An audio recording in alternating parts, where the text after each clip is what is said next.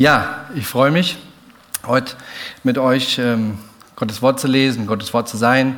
Ich freue mich, dass wir ähm, die frohe Botschaft heute nochmal ja, den Tag nutzen, um das zu hören, was Gott uns sagen will, was Gott für uns getan hat. Und ähm, wir haben heute, ähm, wollen uns heute mit einer Frage beschäftigen, die heißt, warum musste Jesus ausgepeitscht werden? Genau. Ähm, wir werden dafür im Johannesevangelium lesen, die Kapitel 18, Vers 38b bis Kapitel 19, Vers 16. Also könnt ihr gerne schon mal, schon mal aufschlagen. Ich ähm, werde es aus der Elberfelder Übersetzung lesen und manche ähm, Verse äh, jetzt aus anderen Teilen der Bibel werde ich dann aus dem neuen Genfer. Genau. Also, ihr könnt schon mal aufschlagen, Johannes Kapitel 18, Vers 38b. Ähm, doch bevor wir einsteigen, möchte ich noch mit uns beten, dass Gott uns gnädig ist und zu uns spricht heute Morgen. Ja, danke, Herr Jesus, dass wir ja, jetzt hier zusammenkommen können, dass wir in deinem Wort lesen dürfen, Herr, dass wir ja, deine frohe Botschaft heute lesen dürfen, Herr, du, was du für uns getan hast, Herr, du hast es uns verbrieft. Wir danken dir, dass wir, dass wir das heute Morgen ja, neu erfahren dürfen. Und ich bitte dich, Herr, dass du zu unseren Herzen redest, Herr, dass du unsere Herzen weich machst für deine frohe Botschaft. Und ja, wenn auch jemand hier ist oder auch nachher hört, der das noch nicht kennt, der dich noch nicht kennt und der nicht weiß, was du getan hast für ihn, Herr, dass du ja, sein Herz weich machst, Herr. Und wir können nur aus Gnade, Herr, zu dir kommen. Und wir danken dir, dass du gnädig bist. Amen. So, dann ist ein bisschen viel Text, aber das schaffen wir bestimmt. Ich fange mal an. Ähm, Vers 38b. Und als er, das ist Pilatus, dies gesagt hatte, ging er wieder zu den Juden hinaus und spricht zu ihnen ich finde keinerlei Schuld an ihm. Es ist aber ein Brauch bei euch, dass ich euch an dem Passa einen losgebe. Wollt ihr nun, dass ich euch den König der Juden losgebe? Da schrien sie wieder alle und sagten, nicht diesen, sondern Barabbas. Barabbas aber war ein Räuber. Da nahm nun Pilatus Jesus und ließ ihn geißeln. Und die Soldaten flochteten eine Krone aus Dornen und setzten sie auf sein Haupt und warfen ihn ein Purpurgewand um. Und sie kamen zu ihm und sagten, sei gegrüßt, König der Juden. Und sie gaben ihm Schläge ins Gesicht. Und Pilatus ging wieder hinaus, spricht zu ihnen, siehe, ich führe ihn zu euch heraus, damit ihr erkennt, dass ich keinerlei Schuld an ihm finde. Jesus nun ging hinaus, trug die Dornkrone und das Purpurgewand. Und er spricht zu ihnen, siehe, der Mensch. Als ihn die hohen Priester und die Diener sahen, schrien sie und sagten, kreuzige, kreuzige ihn. Pilatus spricht zu ihnen, nehmt ihr ihn hin und kreuzigt ihn, denn ich finde keinerlei Schuld an ihm. Die Juden antworteten ihm, wir haben ein Gesetz und nach dem Gesetz muss er sterben, weil er sich selbst zu Gottes Sohn gemacht hat. Als nun Pilatus dieses Wort hörte, fürchtete er sich noch mehr und er ging wieder hinein in das Prätorium und spricht zu Jesus, woher bist du? Jesus aber gab ihm keine Antwort. Da spricht Pilatus zu ihm, redest du nicht mit mir? Weißt du nicht, dass ich Macht habe, dich loszugeben und Macht habe, dich zu kreuzigen? Jesus antwortete, du hättest keinerlei Macht über mich, wenn sie dir nicht von oben gegeben wäre. Darum hat der, welcher mich dir überliefert hat, größere Sünde. Daraufhin suchte Pilatus ihn loszugeben. Die Juden aber schrien und sagten, wenn du diesen losgibst, bist du des Kaisers Freund nicht. Ihr, der sich selbst zum König macht, widersetzt sich dem Kaiser. Als nun Pilatus diese Worte hörte, führte er Jesus hinaus und setzte sich auf den Richterstuhl an einem Ort, genannt Steinpflaster, auf Hebräisch aber Gabata. Es war aber Rüsttag des Passa. Es war um die sechste Stunde und er spricht zu den Juden, siehe euer König. Sie aber schrien, weg, weg, kreuzige ihn. Pilatus spricht zu ihnen, euren König soll ich kreuzigen?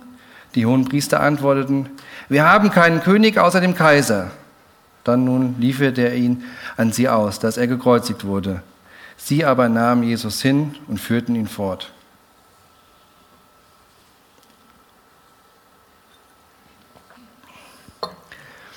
Wir verschaffen uns einen kurzen Überblick, was bisher geschehen ist. Also in den vorherigen Kapiteln wurde Jesus im Garten Gethsemane gefangen genommen, wurde dann vom Hohen Rat äh, verhört und die führenden Juden kamen zu dem Entschluss und wollten, dass Jesus getötet wird für das, was er gesagt hat, weil er sich als Gottes Sohn bezeichnet hat.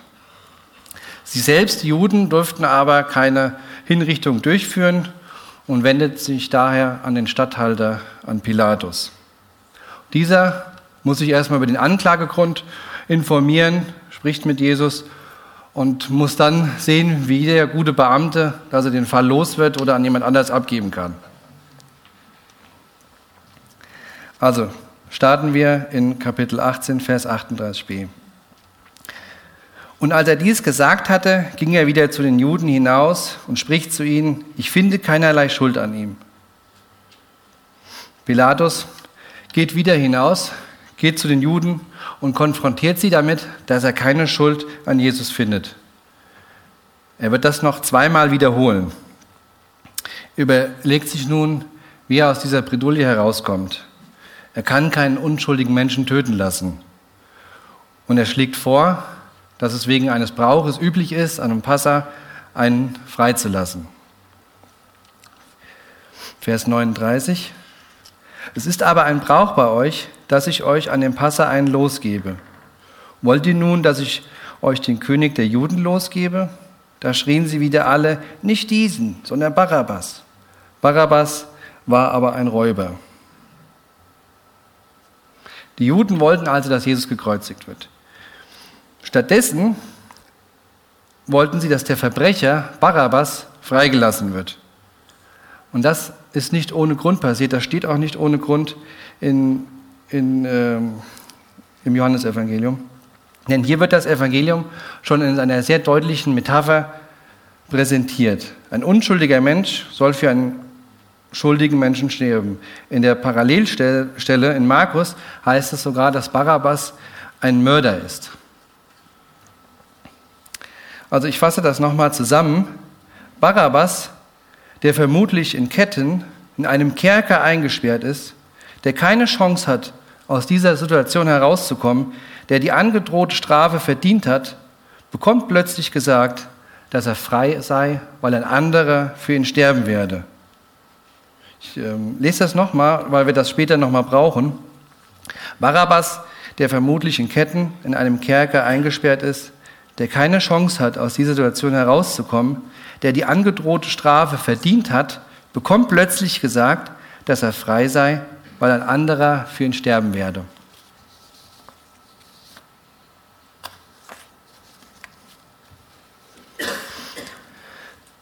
Als nächstes sehen wir, dass Jesus sehr leiden muss. In Vers 1 bis 3 im Kapitel 19 lesen wir, dann nahm nun Pilatus Jesus und ließ ihn geiseln. Und die Soldaten flochteten eine Krone aus Dornen und setzten sie auf sein Haupt und warfen ihn ein Purpurgewand um. Und sie kamen zu ihm und sagten, sei gegrüßt, König der Juden. Und sie gaben ihm Schläge ins Gesicht. Als wir diesen Text gelesen haben in unserer Familienandacht, da kam dann von den Kindern die Frage, warum musste Jesus ausgepeitscht werden? Und in der ähm, die Elberfelder übersetzt hier mit Geiseln, die NGÜ übersetzt das mit Auspeitschen. Und das war eine gute Frage. Das war aber auch eine Frage, die man nicht so einfach und schnell beantworten kann. Ähm, und dazu möchte ich, dass wir uns heute Morgen ähm, drei der zehn Gebote, Gottes moralischen Standard anschauen. Denn zwischen Gottes Standard und unserem Standard, da liegen Welten. Das ist uns oft nicht so klar. Gott ist heilig und vollkommen gerecht. Ich möchte euch dazu heute Morgen ein paar Fragen stellen, die ihr ganz ehrlich zu euch selbst und zu Gott beantworten könnt. Ihr braucht keine Handzeichen machen, geht nur um eure Herzen. Wer von euch glaubt, dass er eigentlich kein schlechter Mensch ist?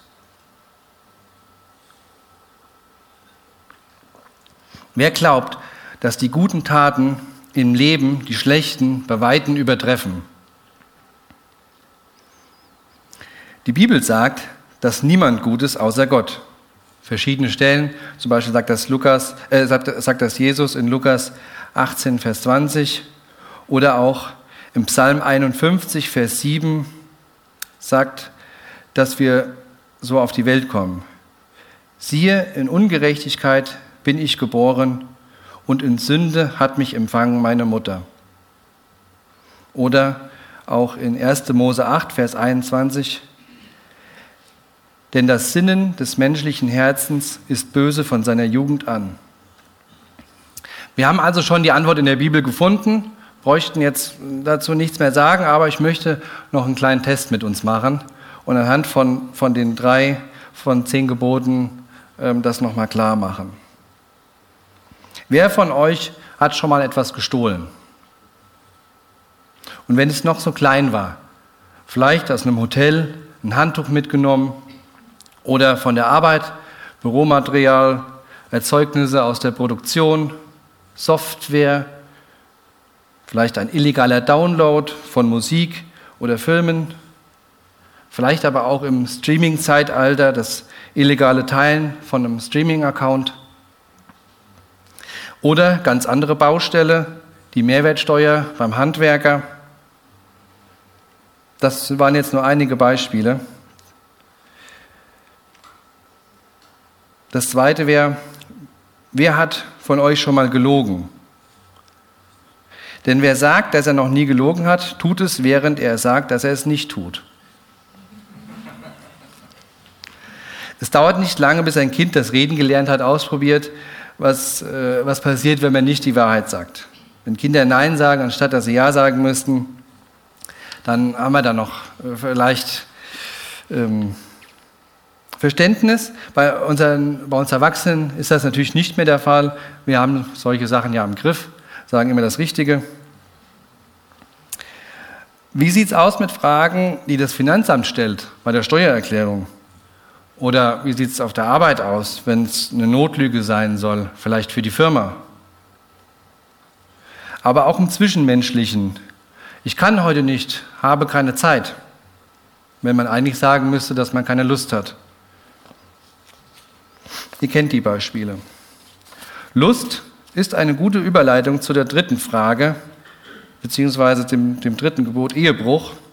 Jesus spricht in Matthäus 5, Vers 28, jeder, der eine Frau mit begehrlichem Blick ansieht, hat damit in seinem Herzen schon Ehebruch mit ihr begangen. Wie sieht es damit aus? Das gilt natürlich auch für Frauen, die Männer, die Männer begehren und es geht hierbei nicht nur um sexuelle Blicke. Es kann auch emotionaler Ebene sein. Wie sieht es mit Gedanken aus? So einen Partner hätte ich auch gern, der so oder so mit mir umgeht, der mir die Liebe so oder so zeigt.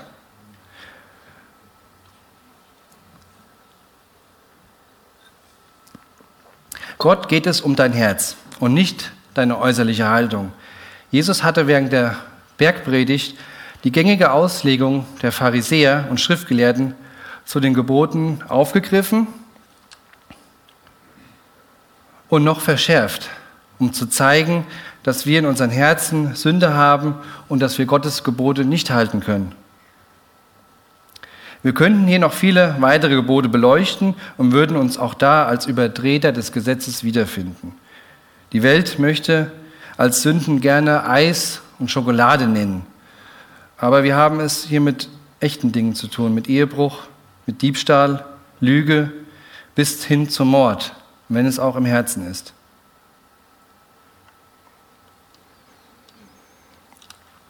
Wir halten also fest, jeder Mensch ist schuldig. Da ist niemand ohne Sünde.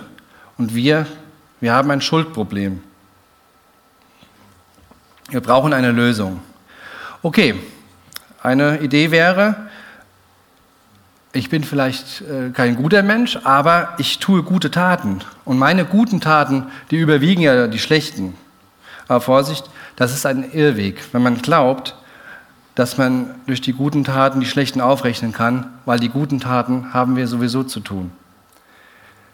Versuch das mal von einem weltlichen Richter. Also als Beispiel, ich bekomme wegen Übertreten der Höchstgeschwindigkeit einen dicken Strafzettel. 200 Euro Geldstrafe. Mein Argument, ich fahre 12.000 Kilometer im Jahr, auf dem einen Kilometer, wo dieser Blitzer stand, scheinbar, ähm, bin ich ja falsch gefahren. Das heißt, ich habe 11.999 Kilometer richtig gefahren und die überwiegen ja diesen einen Kilometer, diesen, diesen kleinen Kilometer. Ne? Ähm, also mein Argument würde wahrscheinlich bei dem Richter nicht viel bringen. Die 200 Euro würden weiterhin gesetzt sein. Wahrscheinlich würde er eher noch eine medizinisch-psychologische Untersuchung anfordern.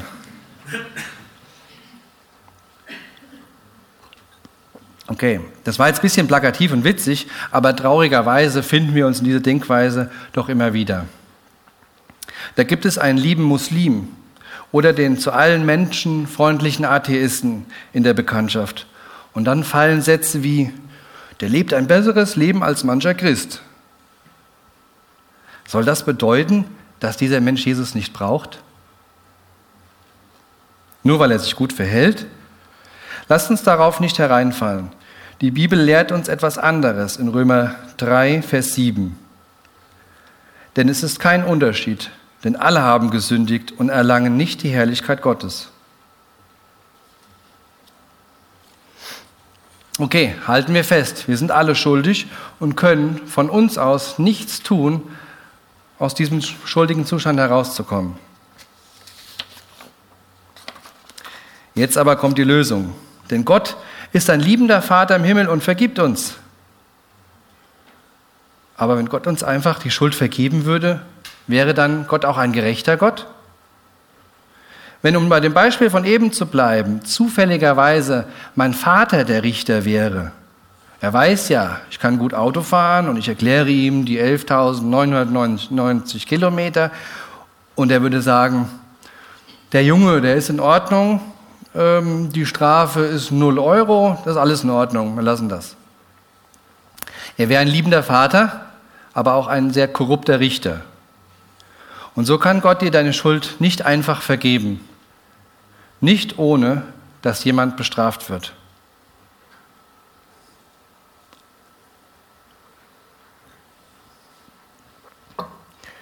Also lesen wir nochmal unseren Text, die Verse 1 bis 3 in Kapitel 19.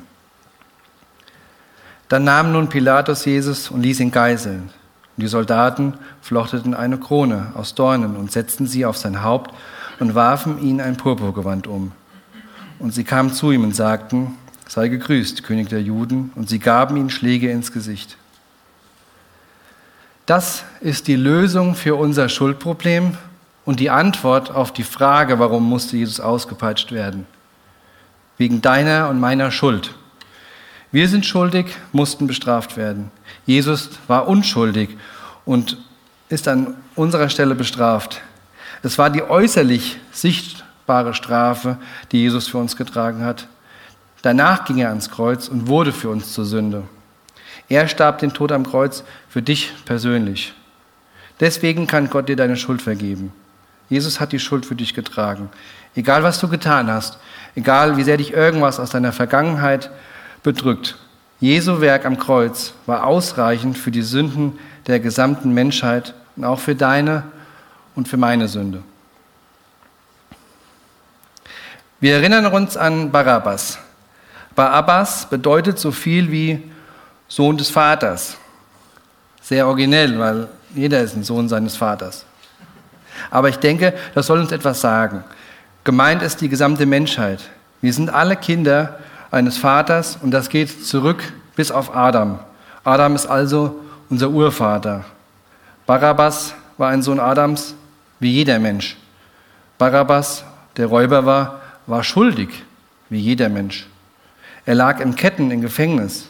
Die ganze Menschheit lag in Ketten, war in der Finsternis. Das Beispiel von Barabbas dient zur Veranschaulichung, was Jesus für die gesamte Menschheit getan hat.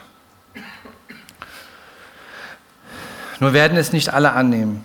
Wir wissen auch nicht aus biblischem Hintergrund, was mit Barabbas danach passiert ist. Ob er etwas von dieser geistlichen Tragweite überhaupt erkannt hat und wie er dann danach weitergemacht hat.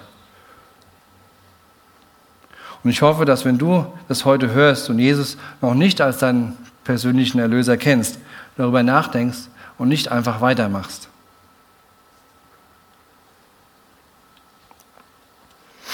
Wir lesen weiter in unserem Text die Verse 4 und 6, 4 bis 6.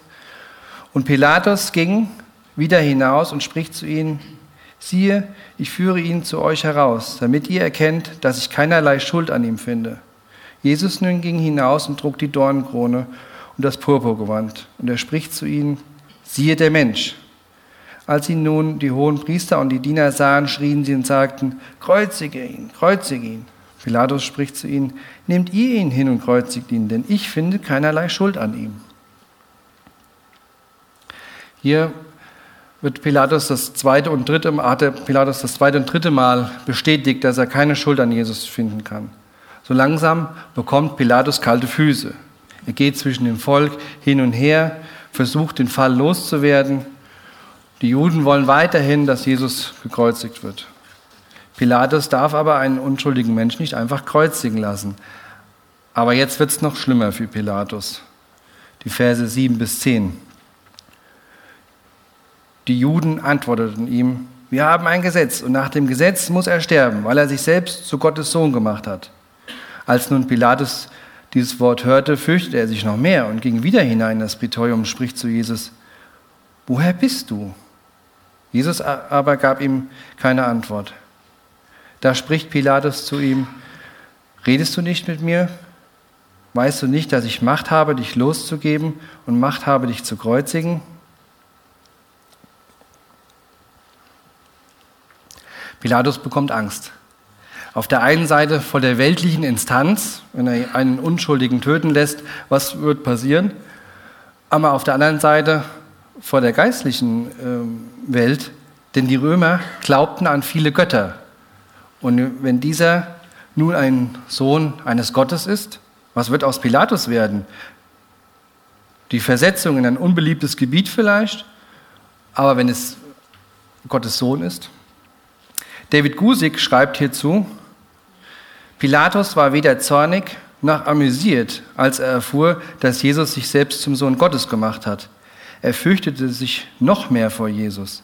Pilatus sah etwas in Jesus, obwohl er geschlagen, blutverschmiert und bespuckt war, das ihn glauben ließ, dass es wahr sein könnte, dass der Mann vor ihm mehr als nur ein gewöhnlicher Mensch war. Und was macht Jesus jetzt? Jesus sagt im übertragenen Sinne, fürchte dich nicht, Pilatus. Jesus antwortete, du hättest keinerlei Macht über mich, wenn sie dir nicht von oben gegeben wäre. Darum hat der, welcher mich dir überliefert hat, größere Sünde. Unglaublich. Hier sieht man, wie bereit Jesus war, ans Kreuz zu gehen und für uns zu sterben. Er war jederzeit in der Lage, Nein zu sagen. Er hätte jetzt auch Pilatus in seiner Angst bestätigen können. Er hätte als Beweis Wunderwerke tun können.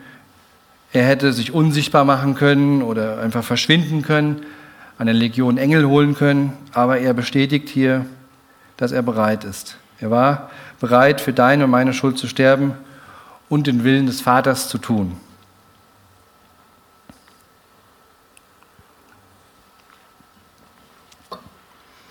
Weiter in Vers 12. Daraufhin suchte Pilatus, ihn loszugeben. Die Juden aber schrien und sagten, wenn du diesen losgibst, bist du des Kaisers Freund nicht. Jeder, der sich selbst zum König macht, widersetzt sich dem Kaiser. Als nun Pilatus diese Worte hörte, führte er Jesus hinaus, setzte sich auf den Richterstuhl an einem Ort genannt Steinpflaster, auf Hebräisch Gabata. Der Kaiser war für die Römer nicht nur Machthaber, er war auch eine Gottheit. Scheinbar war es Pilatus wichtiger, seinem Kaiser zu gefallen. Die Annahme, dass es sich bei Jesus um Gottes Sohn handeln könnte, verlor an Überzeugung. Er kannte Jesus nicht, aber er kannte den Kaiser. Und so hat er sich immer weiter vorgetastet. Und dann die Entscheidung, sich doch auf den Richterstuhl zu setzen. Ein Todesurteil war ja damit noch nicht verbunden. Er will ja Jesus losgeben setzt sich aber gleichzeitig auf den Richterstuhl. Wir kennen diese Vorgehensweise auch aus unserem Leben. Wir haben uns noch nicht für die Sünde entschieden, aber wir gehen schon mal den Weg in die Richtung. Pilatus dachte, ich werde diesen Menschen, diesen unschuldigen Menschen nicht des Todes verurteilen. Ich schaffe es, die Juden noch zu überzeugen, dass sie mit dem Leben davon, dass er mit dem Leben davonkommt.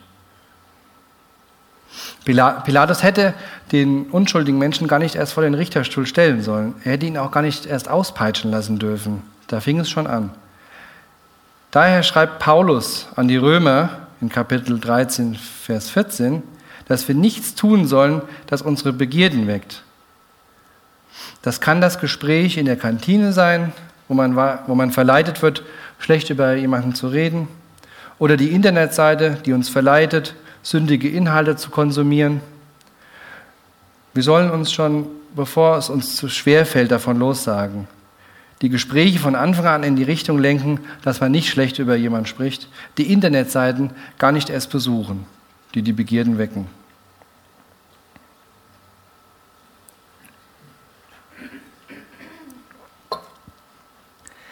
Geht weiter in Vers 14. Es war aber Rüsttag des Passa. Es war um die sechste Stunde und er spricht zu den Juden, siehe, euer König. Sie aber schrien, weg, weg, kreuzige ihn. Pilatus spricht zu ihnen, euren König soll ich kreuzigen? Die hohen Priester antworten, wir haben keinen König außer dem Kaiser. Dann nun lieferte er ihn an sie aus, dass er gekreuzigt würde. So aber nahm, sie aber nahmen Jesus hin und führten ihn fort. Es war Rüsttag, der Rüsttag vor dem Passa, das heißt ein Freitag so wie heute. Pilatus stellt dem jüdischen Volk Jesus als ihren König vor. Aber genau wie Pilatus kennen sie Jesus nicht, sondern sie kennen den Kaiser und sie erkennen den Kaiser als ihren König an. Gerade im Hinblick auf die Tatsache, dass sich der Kaiser als Gott verehren ließ, macht es noch schlimmer, dass sie Jesus ablehnten und den Kaiser als ihren König anerkannten. So ist es aber auch heute. Wenn du Jesus ablehnst, wirst du einen anderen Gott anbeten. Pilatus resigniert, er gibt auf, er lässt dem Zorn der Menschen freien Lauf. Später am Kreuz wird der Zorn Gottes Jesus treffen. Jesus wusste das und war bereit dafür. Er war bereit, die Schmach zu erleiden. In Jesaja 50, Vers 6 wird über Jesus vorausgesagt, Ich bot meinen Rücken den Schlagenden und meine Wange den Raufenden. Mein Angesicht verbarg ich nicht vor Schmähung und Speichel. Wenn du schon lange mit Jesus gehst und wenn du an das Erlösungswerk deines Herrn glaubst, so ermutige ich dir, dir neu ins Bewusstsein zu rufen, was Jesus am Kreuz für dich getan hat. Je mehr uns unsere Schuld bewusst wird, desto größer wird uns das Werk Christi. Gerade jetzt an den Feiertagen können wir über dieses wunderbare Werk nachdenken und können Gott dafür die Ehre geben. Wir können ihn dafür anbeten. Auch heute Abend eine Einladung zum Worship-Abend. Das Gesetz war nicht dazu gedacht zu retten. Das Einhalten von Regeln kann uns nicht retten. Das lesen wir in Römer 5, Vers 20. Und das Gesetz es kam erst nachträglich hinzu. Seine Aufgabe war es, die ganze Tragweite der Verfehlung deutlich werden zu lassen. Und gerade dort, wo sich die Sünde in vollem Maß auswirkte, ist die Gnade noch unendlich viel mächtiger geworden. Denn genauso wie die Sünde geherrscht und die Menschen den Tod gebracht hat, soll die Gnade herrschen, indem sie Zugang zu Gottes Gerechtigkeit verschafft und zum ewigen Leben führt durch Jesus Christus, unseren Herrn.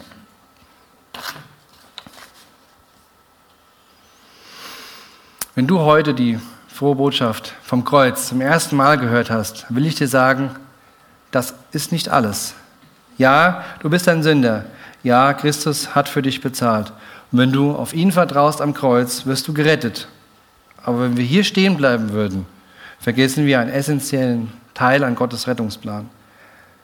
Denn nach dem Tod am Kreuz ist Jesus wieder auferstanden. Wir feiern das am Sonntag. Jesus ist auferstanden und auch wir bleiben nicht im Zustand getrennt von Gott, geistlich tot. Uns werden nicht die Sünden vergeben, damit wir dann ohne Hilfe, ohne Veränderung einfach weiter sündigen. Das wäre wie, wenn man einen Benzinmotor mit Diesel füllt und an der nächsten Tankstelle, nachdem es repariert worden ist, wieder Diesel tanken würde. Das macht keinen Sinn. Oder um es biblischer zu formulieren, man füllt keinen neuen Wein in alte Schläuche. Alle, die Jesus als ihrem Herrn vertrauen, werden freigemacht, wurden befreit von der Sklaverei der Sünde, wurden von neuem geboren. Sie sind eine neue Schöpfung, wie es im 2. Korinther heißt. Sie erhalten den Heiligen Geist, werden verwandelt durch die Erneuerung des Sinnes, wie es Paulus in Römer formuliert. Und wir, wir dürfen Kinder Gottes sein. Wisst ihr noch, Barabbas, der Sohn des Vaters, der Sohn des Adams, durch Jesu Werk am Kreuz können wir Kinder Gottes werden. Johannes 1, Vers 12. All denen jedoch, die ihn aufnahmen und an seinen Namen glaubten, gab er das Recht, Kinder Gottes zu werden. Wenn Gott heute zu dir spricht, an dein Herz anklopft, dann kannst du zu ihm kommen. Er steht als Vater mit offenen Armen und will Gemeinschaft mit dir. Er liebt dich. Seine Liebe hat er am Kreuz für dich gezeigt. In Johannes 15, Vers 13 heißt es, Größere Liebe hat niemand als die, dass er sein Leben hingibt für seine Freunde. Amen. Ich bete noch mit uns. Danke, Jesus, dass du das für uns getan hast, Herr, dass du die Schmach erlitten hast, dass du auf die Erde kamst, du hast ein sündloses Leben geführt, Herr, du hast keine Sünde in dir und doch wurdest du für uns zur Sünde. Herr, wir preisen dich dafür und ja, ich bitte dich, Herr, wenn das heute Morgen jemand angesprochen hat, der dich noch nicht kennt, Herr, dass du ihm begegnest, Herr, dass er zu dir findet und auch diese frohe Botschaft annehmen kann, Herr, das feiern darf, Herr. Amen.